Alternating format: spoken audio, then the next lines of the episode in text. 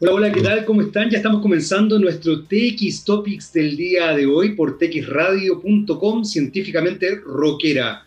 Em, la verdad es que han sido días bien, bien complejos respecto a la comunicación que ha desarrollado el Ministerio de Salud en función de la pandemia que estamos viviendo en nuestro país. Yo creo que eh, tenemos que entender que lo que está pasando es tremendamente difícil de eh, sostener. Y además de ser tremendamente difícil de sostener, es tremendamente complejo de eh, digerir o de recibir como mensaje. Una de las cosas más sorprendentes fue lo que ocurrió el lunes recién pasado, cuando en definitiva el Ministerio de Salud decide, en una movida sorprendente, eh, poner en cuarentena a Algarrobo y no al Quisco, siendo que Algarrobo y el Quisco son comunas completamente vecinas y están separadas solo por una quebrada. Eh, este tipo de cosas son justamente las que hacen que para uno sea difícil de entender cómo se va configurando la, la idea o la comunicación, en definitiva, por parte del Ministerio de Salud. Eh, este tipo de cosas son las que en concreto confunden a la ciudadanía y hacen que uno no entienda desde dónde se puede establecer una, un integrar el mensaje de manera clara.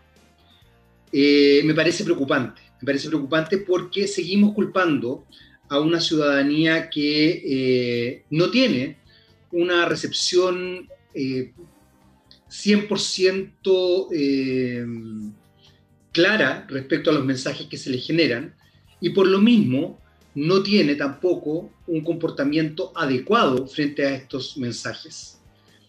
Vamos a, obviamente darle la bienvenida a nuestro auspiciador, a Aguas Andinas, porque quiero contarte que hace 10 años los santiaguinos comenzamos a vivir en un entorno libre de contaminación de las aguas servidas. Sí, estamos celebrando 10 años de un Mapocho limpio y ciudadano, porque la ciudad también depende del medio ambiente y obviamente que un río que cruza toda la ciudad esté limpio y libre de la contaminación de aguas servidas nos sirve a todos.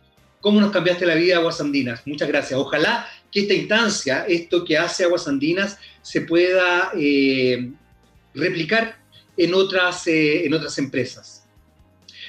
Bueno, habiéndole dado la bienvenida a Aguas Andinas ahí entre medio de lo que estaba conversando con ustedes, eh, quiero retomar un poco este tema, porque justamente la comunicación es tremendamente importante y es tremendamente sustancial que esa comunicación sea lo más comprensible posible y no se preste para ningún tipo de interpretación.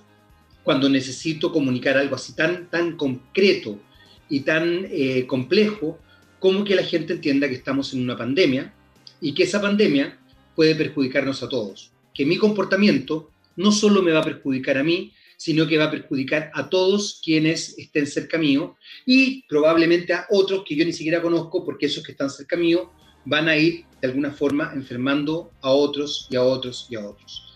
Eh, para tomar en consideración realmente toda esta situación que está pasando y para eh, observar de manera concreta cómo vamos a confrontar eh, de aquí en adelante lo que se nos está poniendo cada vez más difícil, que es tomar conciencia de que la pandemia es compleja, tomar conciencia de que nos compete a todos, tomar conciencia de que somos comunidad en una sociedad tremendamente individualista y egocentrada, eh, tomar conciencia. Necesitamos una comunicación política y una comunicación, eh, una comunicación política que sea efectiva, realmente efectiva. Y esto, que yo en este minuto pongo el foco, evidentemente, en, lo que está ocurriendo con el Ministerio de Salud y con sus distintos voceros, desde el ministro hasta la subsecretaria y otros, otros que ahí están, eh, complica radicalmente nuestra forma de funcionar, porque eh, también pone o de alguna forma nos eh, transmite no solamente el mensaje errático respecto a qué hacer con la pandemia, sino que también el mensaje errático de que la comunicación no importa tanto. Y la comunicación, la verdad, es que importa mucho. Más aún cuando es una comunicación que viene desde el gobierno o también que viene desde los medios. Vamos a hacer nuestra primera pausa musical. A la vuelta vamos a estar con eh, Gustavo Lugo, CEO de Cleverit. Ahí le vamos a preguntar qué es lo que es Cleverit, eh, para conocer un poco más de distintas innovación vinculadas, por supuesto, al mundo digital. Vamos con nuestra primera canción y se trata de ni más ni menos que The Pretenders. Así que vamos a escuchar a The Pretenders aquí en TX Topics por txradio.com científicamente rockera con la canción Back on the Chain Gap. The Pretenders. Vamos y volvemos inmediatamente. Muy bien, ya estamos de vuelta aquí en TX Topics por txradio.com científicamente rockera y ahí estaba The Pretenders con Back on the Chain Gap. Y ya está con nosotros, eh, ya lo había presentado antes, pero ya ahora lo pueden ver, eh, don Gustavo Lugo, CEO de Cleverit. Hola Gustavo, ¿cómo estás? Hola Jaime, muchas gracias por la invitación. Muy bien, ¿y tú? Muy bien, muy contento de que nos acompañes en el día de hoy. Y quiero partir inmediatamente preguntándote por eh, qué es Cleverit para, para, que obviamente quienes nos están eh, escuchando se, se, interioricen, digamos, de lo que vamos a hablar hoy día. Buenísimo. Bueno, Cleverit es una empresa de innovación y desarrollo tecnológico, con clientes alrededor del mundo, dedicados a la creación de soluciones y productos digitales, y con esto apoyar a todo lo que es una transformación digital y cultural. Eso hacemos en Cleverit. En Cleverit tenemos varias líneas de negocio como desarrollo de software, QA, agilidad, cloud, donde cada una de estas líneas de negocio básicamente, eh, como ciertos con los especialistas, implementamos en esas verticales alrededor de una organización o dentro de una organización. Perfecto. Eh, ¿Cómo ha sido, en definitiva, el crecimiento de Cleverit hoy día respecto a la pandemia? Porque evidentemente la innovación y el desarrollo tecnológico es quizás una de las instancias que se ha visto más beneficiada con la pandemia, pero fundamentalmente no porque se haya visto beneficiada por, porque la pandemia es así, sino que aceleró un proceso que ya venía en curso. Eh, yo diría que ese es el beneficio, no, no, es que, no es que la innovación y la tecnología haya aparecido con la pandemia, sino que lo aceleró. ¿Cómo se ha visto Cleverit en ese, en ese aspecto? Mira, en, en hemos tenido resultados bien impresionantes. Eh, en datos duros te podría decir que eh, duplicamos la compañía, ¿ok? Eh, digamos con todo este tema de transformación de las organizaciones y obviamente, como dices tú, acelerado por el tema del COVID, donde las organizaciones y nuestros clientes han tenido que ir de un entorno menos digital a mucho más digital, obviamente, ¿no? Entonces, en Dato Duro para nosotros ha sido un desafío porque también, digamos, como empresa de consultoría, poder apoyar a esta rapidez de transformación que no se hace en corto tiempo. O sea, las transformaciones son transformaciones porque no, no son cambios, o sea, son conjunto de hábitos que permiten generar outcomes o resultados. Entonces, eh, ha sido bastante desafiante para nosotros, pero lo hemos logrado, lo hemos hecho bien y para eso está nuestra referencia, digamos, en cada uno de nuestros clientes. Hay una cosa que acabas de mencionar, Gustavo, que es súper importante. Los cambios no son, no son rápidos, a pesar de que a la gente le encantaría que fueran rápidos. Estamos en una sociedad, eh, en ese sentido, bien poco tolerante a la frustración, por decirlo de alguna manera. Eh, sin embargo, los cambios para que efectivamente se profundicen y se integren eh, son cambios bien, son procesos más bien lentos que implican un cambio cultural importante. ¿Cómo lo han visto ustedes en ese aspecto? Porque una cosa es que yo me vea presionado, producto de la pandemia, a, por ejemplo, incorporar el e-learning. Voy a hablar desde mi experiencia como, como docente en dos universitarias, dos eh, universidades. Y eh, una cosa es eso, que yo incorpore el e-learning y yo incorpore ciertas plataformas. Y otra cosa es que yo entienda lo que significa comunicacionalmente, por ejemplo, hacer clases en línea y establezca un vínculo con mis alumnos desde lo que implica hacer clases en línea. Es mucho más profundo, mucho más complejo y mucho más difícil, porque, porque hay lenguajes, hay sutilezas, hay cosas que probablemente mis alumnos manejan, que yo no manejo, y cosas que yo necesito entregarles que ellos no manejan y que finalmente esta dinámica puede eh, interferir. ¿Cómo ha sido para ustedes ese, planteamiento? Mira, fíjate, hay, hay, muchos desafíos, digamos, en todo esto de la transformación. A ver, de, de por sí, una transformación antes de COVID que sea como eh, no virtual y, más presencial, ya de por sí era un desafío, ¿no? Y, te podría decir que el, más del 80% de las transformaciones fracasan, de transformaciones organizacionales. Pensemos en cualquier tipo de transformación. En este minuto estamos viviendo algo más virtual, más digital, pero cualquier tipo de reestructuración o, una o cambios organizacionales son delicados porque generan mucha incertidumbre, ¿no? Y, obviamente que eso, eh, somos personas, tenemos emociones y esas incertidumbres, si no estamos, estamos todos alineados al mismo propósito, que es una palabra clave, al mismo propósito de la transformación, tiende a fracasar. Ahora, visto desde ese punto de vista, hay un, hay un libro bastante bueno que lo recomiendo 100%, eh, si me permite, se llama Good to Great. Eh, básicamente es eh, cómo hacer una empresa buena, una empresa extraordinaria, y habla mucho de primero quién y después qué. ¿ok? Y eso tiene mucho que ver en las transformaciones. Primero, quién está en el autobús o en el buque, y después qué vamos a hacer con la gente correcta. Y obviamente transparentar en esta transformación quiénes son los que actualmente existen como participantes o como parte de, del team management que se está creando o que se crea, eh, quienes están dispuestos a dar ese valor agregado con el mismo propósito. Una vez se identifica quién, luego se define el qué, ¿no? Hacia dónde vamos y qué vamos a hacer, pero con la gente correcta. Y en ese, y en ese momento hay mucha gente que, digamos, eh, se baja del barco, otros que se motivan mucho más porque venían desde un contexto eh, de, confort, una zona de confort. Y ahí es donde empieza, digamos, el, real desafío, que básicamente es qué hacemos y hacia dónde vamos. Y conectándolo un punto con lo que tú mencionabas del, del mundo educacional, eh, por supuesto que hoy en día hay nuevas formas de aprendizaje. Eh, y, para, para, para, los docentes, yo también fui profesor universitario, hay un desafío mucho más del el compromiso y del engagement con el estudiante, ¿no? Eh, entonces, desde, esa, desde ese punto de vista, se expanden, digamos, ciertas eh, dimensiones que antes no estaban presentes, como la educación móvil, ¿ok? Es decir, tomar clases donde esté, o como el acceso a la educación que también es, yo hoy en día vivo en una zona rural donde tal vez no existe una, ubicación, una, una educación, pero con esto de transformación digital y que estamos orientados a que evolucione la educación, básicamente vamos a lograr que se integre distintas cosas, que se integre tecnología, se integren las capacidades, se integren los conocimientos y por supuesto los niños o las personas que están estudiando.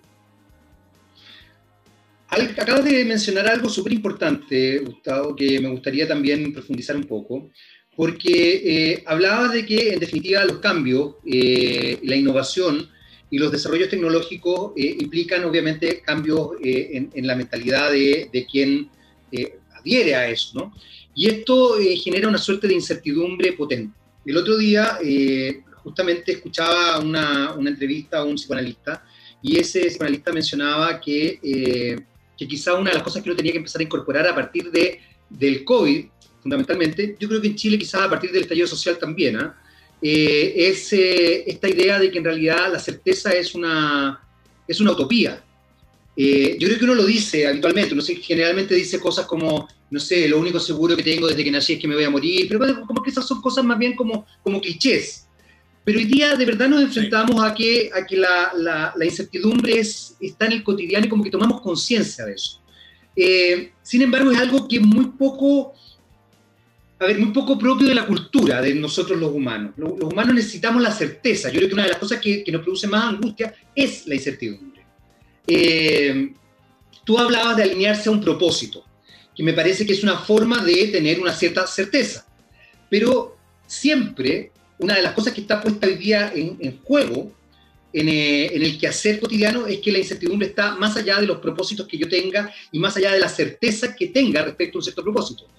¿Cómo ha sido lidiar con eso desde el punto de vista de la tecnología y la innovación? ¿Cómo ha sido, eh, porque, porque finalmente siempre cuando hablamos de innovación y tecnología no nos podemos olvidar que el usuario es un ser humano, y un ser humano probablemente con emocionalidades diversas que uno muchas veces no maneja, que uno, ve, como, como he dicho, uno ve cara y no corazones. Bueno, desde dentro de eso, claro, uno puede tener ciertas certezas, como, como se dice, planilla Excel, eh, muy bien armada, pero a la hora de llevarlo al campo humano, la cosa es distinta. ¿Cómo, ¿Cómo lo han ido llevando ustedes? ¿Cómo lo han ido manejando? Ustedes también hablaba al principio del cambio cultural también.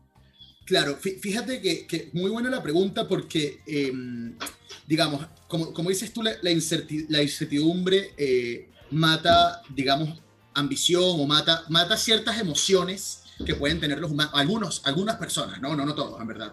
Eh, dentro del mundo de la tecnología o dentro del, contexto más, más académico y de transformación, existe algo que se llama eh, el entorno buca, ¿no? ¿Qué significa el entorno buca? Volátil, incierto, complejo y ambiguo, ¿no? Entonces, en una transformación de este tipo, obligado, digamos, en este caso, a materializarse mucho más rápido por un entorno buca, básicamente que somos volátiles, en que, el, en que el cambio es natural y que evidentemente todo lo que pasa en nuestro alrededor nos afecta. Entonces, básicamente, invitamos a, las personas de una, de una, organización a abrazar el cambio, que también es una frase cliché, pero básicamente es abrazar el cambio y evolucionar con él, porque básicamente es parte de nuestro crecimiento, es parte de nosotros crecer como personas y como profesionales. Y eso básicamente es entendiendo cuáles son los riesgos, cuáles son los, los flujos, entendiendo cuál, cuál es la velocidad que lleva el cambio, ¿no? En un entorno más volátil, incierto y complejo. Entonces, es mucho de coaching dentro de estas transformaciones culturales y más eh, principalmente culturales, porque transformación digital se puede hablar desde un bot, chatbot, hasta realmente hacer un impacto en una sociedad. Eh, y cuando hablamos de impacto en una sociedad, por ejemplo, mejorar el time to market de un retail, eh, básicamente para que las compras sean con un one click, como lo tiene un gran retail de Estados Unidos, ¿no? que haces un solo clic y, y, ya los días lo tienes en tu casa. Entonces, es básicamente apoyar, coachando a las personas de la organización a entender por qué es bueno el cambio y por qué yo tengo que evolucionar y por qué no me tengo que quedar en mi zona de confort. Porque básicamente las organizaciones hoy en día tienen un desafío que son las startups, ¿no? Que son aquellas quienes sí de verdad abrazan el cambio, quienes sí de verdad evolucionan y obviamente hacen las cosas con un propósito. Y, habla, cuando hablo de propósito no hablo objetivo, hablo de qué quieren cambiar en una sociedad, en un contexto, digamos, país, regional o mundial. A ver, ahí hay un elemento que me parece, me parece bien, bien potente, porque de alguna forma, eh, claro, yo tengo, yo tengo el propósito claro, pero ah, tú mencionabas el, tema, a, ver, los entornos o los ambientes buca hoy día están muy, por lo menos están, están en la palestra, está, se está hablando de eso, no sé si todo el mundo lo maneja, pero se está hablando y efectivamente se está, se está, poniendo, eh, se está poniendo en juego, por lo menos se tiene ya la idea, que yo creo que eso es un avance siempre, ¿ah? creo que eso ya es un avance. Eh, sin embargo, eh, insisto, con que, por ejemplo, una de las cosas que uno observa es eh, la sensación, cuando, qué sé yo, cuando, cuando escucha vocerías del Ministerio de Salud o incluso del gobierno acá en Chile, que la sensación es como, como que quisieran hacer una especie de rewind y volver a, eh, a una normalidad que lo más probable es que no, no vuelva a existir. Primero porque se, Claro, no va a pasar. claro, porque por de pronto, por ejemplo, hemos descubierto que el teletrabajo es viable Quizás lo descubrimos de manera traumática, pero lo hemos descubierto. Eh, al descubrir que el teletrabajo es viable, también podemos descubrir, incluso desde un punto de vista eh, económico, que los sueldos pueden variar. No sé cuánto, esperemos que no tanto tampoco, pero si los sueldos varían, que es algo que siempre uno debería tener ahí en carpeta, eh, el costo de vida también debería variar, acorde al sueldo yo aquí voy a, no, no, te incluyo en esto, Gustavo, esto es una opinión personal, creo que es algo que hace rato que está al debe en este país, digamos, este es un país muy caro para los sueldos que se entregan, incluso para los buenos sueldos, sigue siendo un país caro. Eh, no se condice, digamos, no se condice la realidad, las realidades no se condicen. Pero ahí tendrías elementos que evidentemente son, son, son variables que no tienen que, que, funcionar. Sin embargo, la comunicación política y también mediática, ¿eh? yo, yo aquí hago un mea culpa, eh, pareciera que quiere volver para atrás, no que quiere avanzar. Eh, ¿qué, pasa, ¿Qué pasa cuando una empresa como la de ustedes, que trabaja en el desarrollo tecnológico, que trabaja en la innovación, que evidentemente se hace cargo del discurso, se hace cargo de una comunicación distinta, con todo lo que eso implica, se enfrenta a esta suerte de hiperconservadurismo que no quiere cambiar? que quizás te pueden hablar del cambio, pasa mucho, me ha tocado incluso entrevistar de repente a algún empresario que dice, no, la innovación, la innovación, y tú hablas dos minutos con él, y tú viejo, pero parece que se te olvidó, no sé, los movimientos feministas, eh, el, estallido social, que estamos en pandemia, o sea, como, que quisiera volver a 1990, incluso un poquito antes en algunos casos. Mira, desde, desde nuestra postura como consultores, eh, como empresa de consultoría, eh, que empujamos lo que es la transformación bien hecha, ¿no? Y, la transformación, porque, de nuevo, transformación ahí se puede hablar un montón, pero significar poco.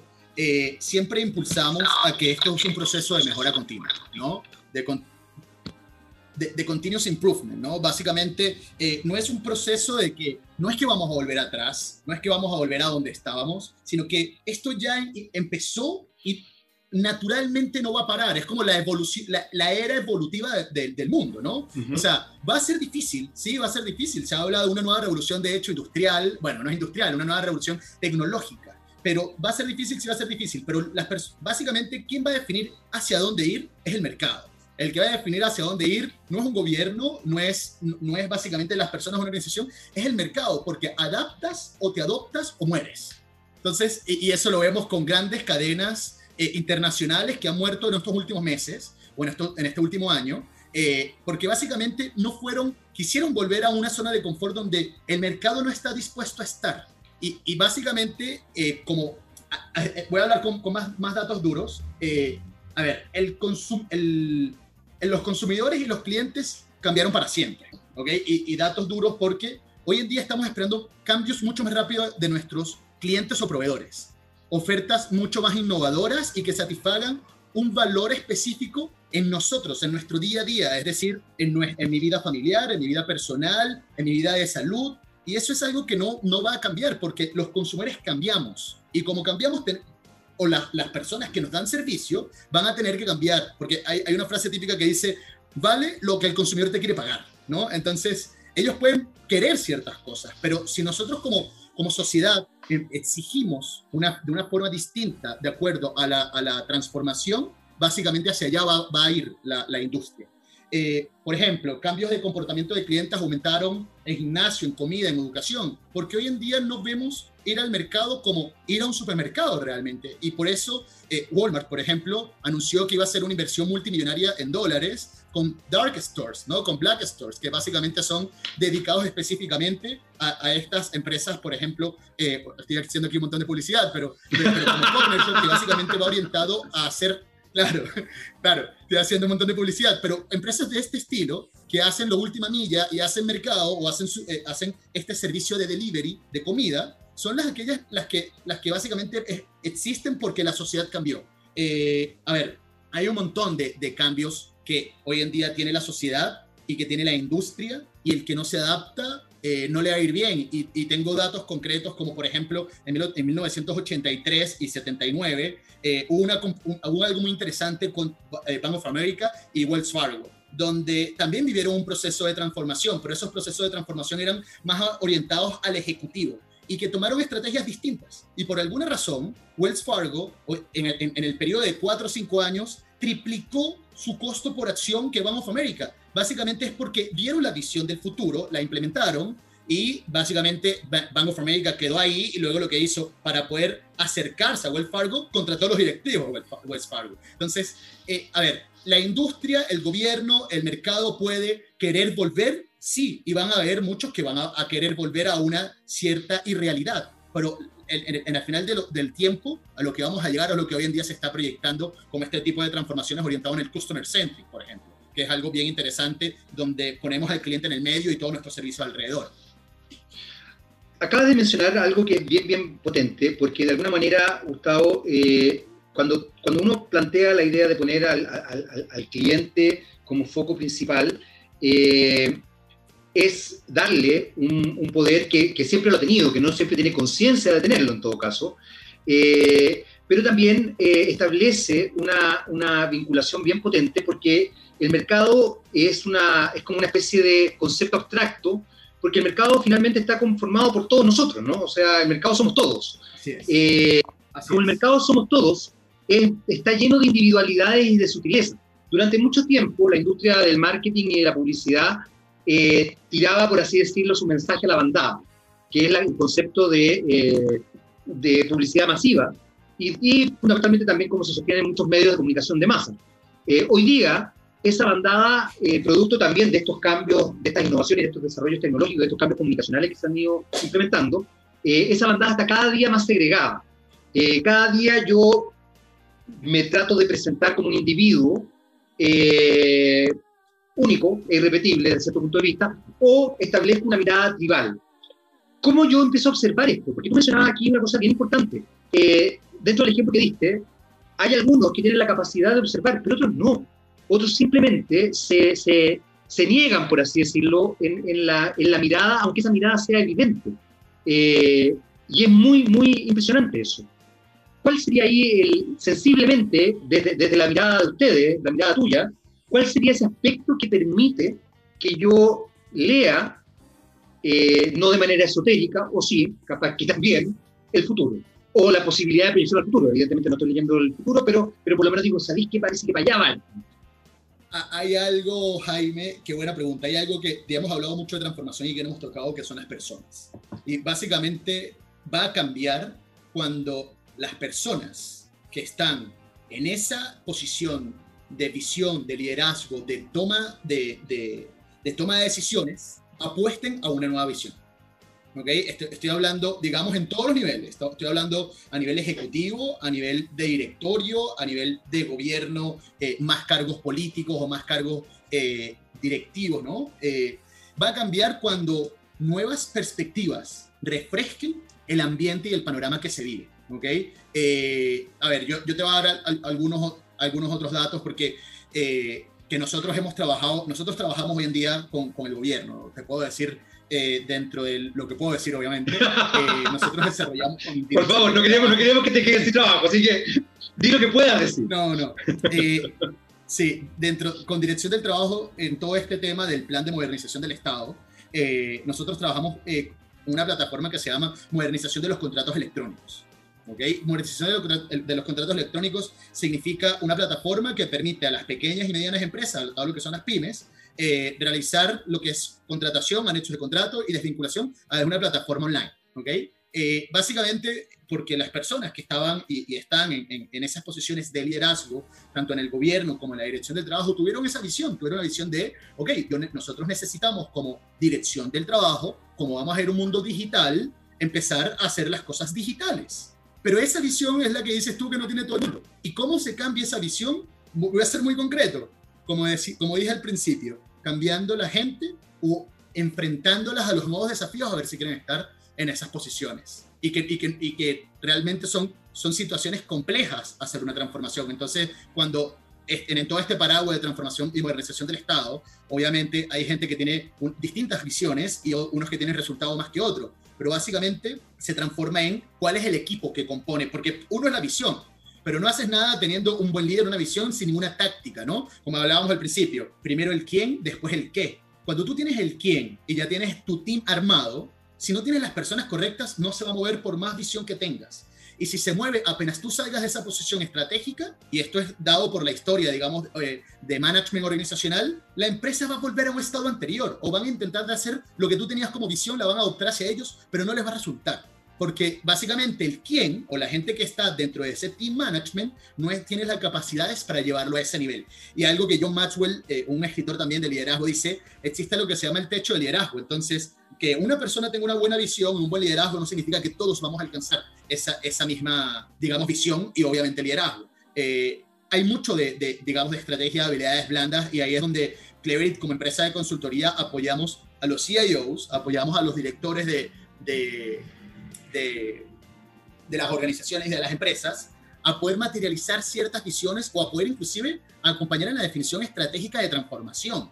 Hablando, por ejemplo, del e-commerce, hay un montón de tendencias de e-commerce, pero básicamente, para ser más concreto, la omnicanalidad. Hoy en día hay marcas que no tienen implementado ni la visión de omnicanalidad, o todo lo que se viene a futuro con lo que es, eh, por ejemplo, las marcas o, o las grandes retails van a salir de tiendas físicas entonces, todos esos son transformaciones de distintas índoles que van a impactar en una sociedad, en una economía y obviamente en los negocios de estas, de estas empresas y a quienes ellos le arriendan. Entonces, es una cadena completa de transformación donde el que no se sume a la ola va a quedar rezagado y lamentablemente eh, puede pasar lo que le pasó a Macy's, el retail más grande, uno de los retail más grandes de Estados Unidos, es que no tuvo buenos resultados, ¿no? Y, y eso se ve en cortos periodos de tiempo hoy en día. Es decir, para dar otro dato concreto, tenemos aproximadamente 6.1 años de adelantados en la transformación, el, gracias al, al COVID, ¿no? Gracias al COVID, en average, en promedio, en el mundo, se adelantó 6.1 años en transformación. Ahora, no significa que todos nos estamos transformando o que lo estamos haciendo bien. Que son, digamos, a ver, después esto se abre un montón de cosas. Eh, por ejemplo, por industria, cuántos se han eh, transformado o realmente transformado y luego cómo esto impacta a una sociedad donde exige valor constante y continuo. donde el retail tiene el desafío de hacer básicamente canales de comunicación para soporte y delivery y retornos de un producto del cual o ya no quiero o no me sirve. Y se basa todo en algo que es confianza. Y si no transmites organizaciones confianza a tus clientes, va a pasar todo lo que hemos dicho, ¿no? De que se va a empezar a derrumbar todo este esquema de transformación porque la gente no confía en tu servicio o tu producto. A ver, varias, varias preguntas me asaltaron inmediatamente, Gustavo. Uno, que me parece muy, muy interesante y que creo que pone en perspectiva algo que ocurrió con, eh, con el estallido social y quizás esté ocurriendo ahora con el COVID, cosa que también me preocupa, que es esta consigna que se desarrolló desde el mundo político y también desde el mundo mediático, que ya me toca más directamente, que era esta idea del no lo vimos venir. Eh, y es muy sorprendente porque no lo vimos venir era, es, es algo que te, te, habla de la desconexión brutal. Yo no creo que haya una maldad detrás de esto, ¿ah? yo no le doy una, una característica valórica eh, o moral a esto, más allá de que pueda afectar moralmente a muchos. Pero yo creo que efectivamente hay gente que no lo ve venir. O sea, cuando yo escuchaba, no recuerdo si el ministro de Economía o de Hacienda, creo que era de Economía, diciendo que la gente se tenía que levantar más temprano para, tener, eh, para poder tomar transporte público más barato, eh, yo pensaba, él tendrá conciencia, alguna vez habrá tomado un bus a las 7 de la mañana? Porque de verdad, o sea, es cosa de, de, que si alguna vez te toca, no sé, pues ir a dejar a tu hijo al colegio, ni siquiera que ocupes el transporte público, que vas a dejar a tu hijo al colegio, vas a ver que a las 7 de la mañana los buses van con gente colgando. Claro. O sea, la gente se levanta muy temprano, porque además Santiago es una ciudad, desde cierto punto de vista, pensada de una manera rara, donde una persona que, que, que vive en un cierto lugar tiene que trabajar en el otro lugar de la ciudad. Eh, entonces, llama la atención eso. No me voy a referir al tema de las flores, porque creo que eso ya entra en un ámbito más violento. Pero ahí tú tienes un elemento concreto donde evidentemente yo no creo que, que, el ministro esté en una cosa así como, mira qué malo se está burlando de nosotros, sino que efectivamente él no lo ve, no lo veía. Y aquí quiero incluso dar un ejemplo que doy muchas veces en clase. Eh, cuando, cuando las carabelas de Colón llegan a la isla de Cuba, que no se llamaba isla de Cuba, que se llamó isla de Santa María en ese minuto, que probablemente tenía otro nombre de los pueblos originarios que estaban ahí, eh, los pueblos originarios que vieron esas carabelas no vieron, quizás nunca vieron embarcaciones por de pronto, deben haber visto un fenómeno marítimo, porque no conocían las carabelas, no estaba en su, en su código simbólico. Para ellos era, puede haber sido hasta un monstruo marino, pero no carabelas, no una embarcación. Por ende, quienes habitaban esa embarcación eran gente rara, distinta a ellos, con ropajes distintos. O sea, era muy fácil equivocarse, porque no decodificaban el código, valga la redundancia. ¿Qué pasa cuando uno se enfrenta a gente que no decodifica el código? Que efectivamente no lo ve venir, no porque sea mala, no porque no le interese, sino que porque no decodifica el código, no lo decodifica, no lo ve, no lo conoce, no está dentro de su, de su dinámica de, de, mundo, de vida. Es más, te voy a decir una cosa bastante brutal, pero el otro día me tocó escuchar a una abogada que decía que cómo era posible que los mapuches quisieran derechos. Yo me quedé para adentro, una abogada de, de, una cierta orientación política muy característica, etcétera, etcétera. Pero cuando tú te enfrentas a una persona que de verdad piensa eso, uno dice, bueno, y entonces si hay gente que piensa así en Chile, porque ella no debe ser la única, evidentemente el conflicto mapuche es algo complejo, no, no te quiero meter en esa área, pero es como para, para graficar el tema completo. Sí. Quiero que te quedes con esa idea, eh, Gustavo, porque tenemos que hacer una brevísima pausa, muy, muy, muy cortita. Vamos a ir con algo de música, con eh, Grace Leak y con esta canción que eh, Grace Leak eh, se llama El Diablo. No sé qué querrá decir la persona que la programó, pero Grace Leak y El Diablo. Vamos y volvemos aquí en TikTok, por techradio.com.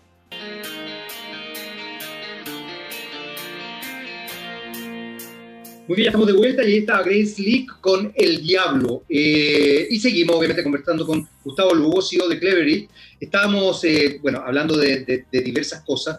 Yo ya ni me acuerdo de lo que estábamos hablando, Gustavo, porque además, como hablamos durante la canción, ya se me fue a cualquier parte el, el, tema.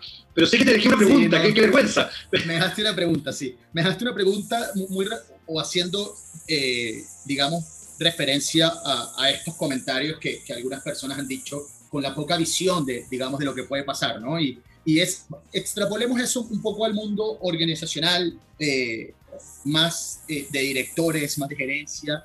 Eh, a ver, cuando, a ver, lo voy a explicar de, una, de la siguiente forma. Todas las organizaciones y, y, y, los empleados de una organización pertenecen a un sistema. Y cuando existe un sistema y un ecosistema, ¿no? Pero cuando existe este tipo de transformaciones o estos cambios, para uno llamarlo transformaciones, el sistema empieza a moverse, porque como, sabemos, ese, movimiento es eh, la incertidumbre, son los cambios, son las nuevas definiciones, y el sistema empieza a moverse y, empieza a tener una vida, donde existen lo que son promotores, lo que, lo que son personas como más neutrales y lo que son detractores. Cuando ese sistema empieza a moverse, eh, y aquellas personas que no están alineadas a la forma en cómo se mueve este sistema, lo más probable, y lo que casi siempre pasa, es que el sistema lo expulsa. Expulsa a este individuo que pertenece al sistema pero que no comparte ciertos o valores u objetivos o propósitos. Y eso creo yo que es lo que también pasa, eh, digamos, no soy especialista político, pero lo que también podría pasar en un sistema político, ¿no? Donde el sistema lo expulsa porque no se comparten opiniones o, va mucho más allá de, una poca visión de la evolución que se está llevando.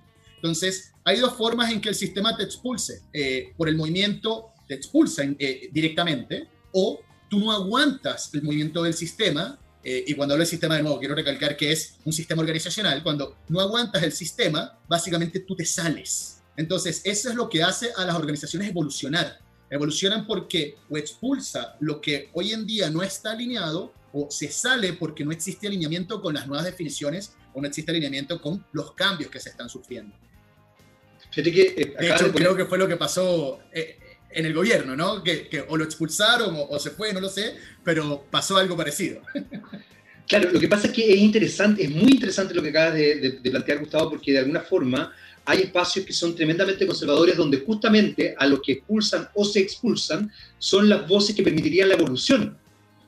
Eh, y eso es muy potente. Yo lo he visto, por ejemplo, me ha tocado verlo en medios de comunicación.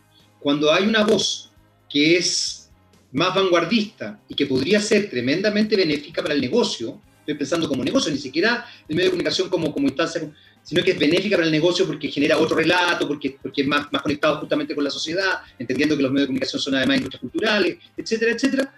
Muchas veces cuando esos medios son tremendamente conservadores, lo que hace es o reprimir esas voces, o expulsar esas voces, o hacer que esas voces se vayan, tratando de volver a una especie de statu quo que no es benéfico para la industria puntual de esta que te estoy hablando.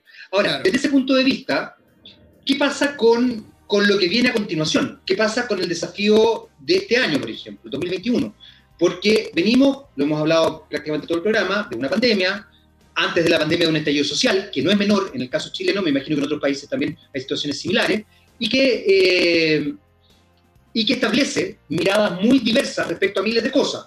Desde en el tema de la educación, desde la insistencia por tener educación presencial, eh, pero también porque se genera una brecha potente entre aquellos que pueden acceder a una buena educación eh, digital, digamos, virtual, y aquellos que no pueden por, por, una cosa económica, por realidades, digamos. Entonces, ¿qué es lo que pasa como desafío en el 2021? Porque se vienen varios desafíos. Incluso hay gente que plantea que el 2021 puede ser más duro que el 2020 en algunos aspectos. Sí, eh, a ver, como, desafío 2021, sí, sí, digamos, me gustaría más focalizarlo un poco más, ¿no? Porque tenemos muchísimos desafíos. Tenemos desafíos organizacionales, sociales, educacionales, culturales, digitales, como tú bien dijiste. Y, luego, cuando hacemos doble clic en cada uno de estos, tenemos las ciertas industrias, ¿no? Eh, a nivel social, tenemos un desafío brutalmente grande con lo que son las nuevas generaciones y la forma de aprendizaje, de, de, de engagement de estas nuevas generaciones de aprendizaje, ¿no? Donde, en definitiva, eh, con este tema del COVID empezó algo que no se va a detener y que, eh, creo yo, realmente soy creyente de, esa tendencia, de que no se va a detener que la educación va a migrar, va a evolucionar a una nueva era educacional. ¿okay? Eh, algunos lo verán como ventaja, otros lo verán como desventaja, pero es parte de lo que hoy en día vivimos y vamos a seguir viviendo por bastante tiempo más, situación COVID. Y una vez eso se genere como una, un hábito, ¿no? Se genere ya como un hábito, va a ser una nueva realidad donde no vamos a tener ese choque de, eh, digamos, lo que éramos y lo que somos, sino que simplemente esto es lo que ahora somos y empezamos a seguir siendo. Y eso va a, generar, a mí me gusta ver los desafíos siempre como oportunidades, va a generar muchas oportunidades a nivel del mundo, a nivel de nosotros como empresa de consultoría y desarrollo de software, para poder apoyar a la industria tanto social como educacional en el segmento de eh, cómo apoyarlos en diseño, desarrollo de plataformas, usabilidad, en eh, nuevas formas de aprendizaje. Nosotros tenemos un área de inversión en Cleverit que se llama Cleverit XR, que básicamente mezcla realidad aumentada con realidad virtual. Y somos creyentes de que esta nueva tecnología va a ser parte del futuro del aprendizaje educacional que hoy en día empresas como la minería lo utilizan para capacitar a sus empleados. Entonces, si es, digamos, en, en, en, zonas, en zonas de alto riesgo, muy volátiles, con herramientas muy caras, entonces, si hoy en día lo hacemos a nivel profesional, si el ejército, digamos, lo hace también a nivel, en su segmento, eh, básicamente, ¿por qué no lo, ¿por qué no va a ser hacer la razón de llevarlo a un entorno más social y más educacional? Yo creo que ese es el futuro desde el desafío, por ejemplo, 2021, cómo hacer y garantizar, uno, eh, el acceso a la educación independientemente de donde estés, de forma virtual, insisto, eh, de que tengamos oportunidades. Y, aquí quiero despejar la, la, conversación de un tema económico que también sé que, que es importante en Chile, ¿no? digamos, de, de, la, de la educación gratuita. Quiero despejarlo desde de ese incógnito, sino más hablarlo desde el punto de vista tecnológico. Y, y también, por ejemplo, dando un, un, un ejemplo más concreto, eh, anteriormente el mundo de software se vendía por eh, compra de licencias y hoy en día se vende por compra de suscripciones. ¿Quién dice que el día de mañana la una suscripción no puede ser una, como lo hacen las grandes plataformas de learning, una suscripción en, un instituto o en un colegio, universidad o lo que sea, para poder estudiar donde sea mucho más barato porque tienes mucha más cantidad de acceso a la educación. Entonces, eh, ahí hay un, un, desafío bastante importante a nivel social y a nivel educacional. Ahora, otros desafíos, por ejemplo, a nivel de industrias específicas como el retail, es el loyalty, ¿no? ¿Cómo, cómo garantizamos el loyalty de nuestros clientes? ¿Cómo eh, no perdemos clientes por un mal servicio? Porque hoy en día todo se basa en el servicio en el servicio y en la experiencia, ¿no? Hay como dos miradas. Ahí está la mirada del servicio y está la mirada de la experiencia. Pero en realidad los retails funcionan en base a un servicio, no funcionan en base a una experiencia. Entonces yo cuando recibo un servicio, espero que eh, el return o, o, lo que es el soporte de esa venta sea mucho más accesible, mucho más rápido. Entonces ahí hay otro desafío que en Chile todavía no está bien aterrizado en cómo haces el return back de un producto, eh, o, no todos, ¿no? Porque sé que algunos han avanzado en eso, de un producto o facilitar el proceso de compra. Otro desafío, eh, Jaime, que, que de nuevo tienen los retails y los grandes mayoristas, es un nuevo modelo de negocio que se viene hablando de consumer to manufacture. Esto es que ahora los compradores le van a comprar directamente a los fabricantes y no van a haber grandes distribuidores. Y eso es una tendencia que se ha visto en el mundo, de que no vamos a fabricar en masa, sino vamos a fabricar bajo pedido. Y bajo el pedido el diseño que el cliente quiere. Entonces, esos son otros desafíos que los grandes retails van a tener a nivel digital eh, para, para abordar, digamos, que los artículos se fabriquen en el minuto de las, de las pedidas. Y así como un montón de otros más, inteligencia artificial, eh, datos, analítica, eh, etcétera. en verdad hay, hay, muchísimos desafíos para este 2021 tecnológico eh, y con un impacto, ¿no? Porque, eh, digamos, todo se, trans, se, trans, eh, se materializa en un impacto bien sea económico, social o cultural. Se nos, se nos, está acabando el tiempo, Gustavo, pero no quiero dejar pasar una pregunta que, que por, por, en honor al tiempo, digamos, porque ya viene otro programa, pero quiero igual que, que, me, que me des muy por encima, muy rápidamente, si puedes, eh, una idea de cuánto se demora, cuáles son los tiempos de una transformación concretamente, entendiendo lo que estamos hablando y lo que hemos hablado todo el programa. Sí, qué, buena pregunta, eh, Jaime. Eh, es, la típica, eh, bueno, no, no, no, típica, pero sí, sí es una pregunta que muchas veces depende de ciertas variables. Yo te voy a hablar en base a experiencia y tamaño organizacional para que pongamos un punto de referencia, ¿no? Porque obviamente no es lo mismo eh, digamos, hacerlo en una fundación, transformar digitalmente o habilitar ciertas eh, capacidades digitales, que me gusta más utilizar la, la, la, palabra capacidades digitales que una transformación digital en distintos contextos, eh, habilitar ciertas capacidades digitales en una fundación o en una multinacional de más de 2.000 o 5.000 empleados. ¿no? Eh, nuestra experiencia ha sido en Small and Medium Business y en Big Companies o Enterprise Companies, ¿no? donde hemos tomado empresas con eh, alrededor de más de 2.000 empleados, eh, en cinco o siete países alrededor del mundo y hemos eh, iniciado procesos de transformación en todos los niveles, en los niveles más técnicos, digamos, eh, los que son parte de la continuidad operativa tecnológica, los que son eh, también los niveles de liderazgo, de management y obviamente de directorio en distintas organizaciones y distintas industrias. Estamos hablando de retail, estamos hablando de manufactura, estamos hablando de logística. Eh, a ver, poniendo una comparación, las transformaciones se generan a través de prácticas, esas prácticas generan hábitos y esos hábitos generan eh, tres tipos de métricas, ¿no? Está lo que es, me dijiste muy por encima, pero sé que hay, hay, me gustaría explicarlo un poquito más detallado. Eh, está el, el outcome, el impacto y el resultado. ¿no? Eh, ¿Qué significa esto?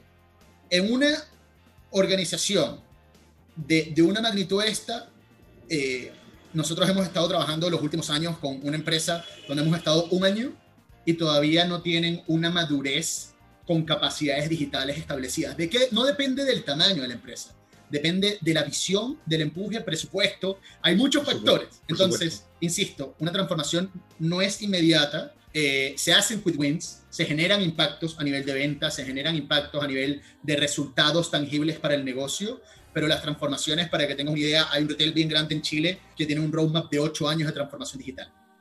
¿Okay? Eh, hay, otros, hay otras empresas que tienen cuatro años de transformación digital habilitando capacidades digitales. Eh, nosotros hemos estado trabajando desde seis meses con una continuidad prolongada en el tiempo porque importante es mejora continua. Esto no es un proyecto que se acaba con tal fecha y ya nos transformamos. Es, es nunca dejar de cambiar y mejorar lo que hacemos. Es, de eso se trata la, la transformación digital y cultural.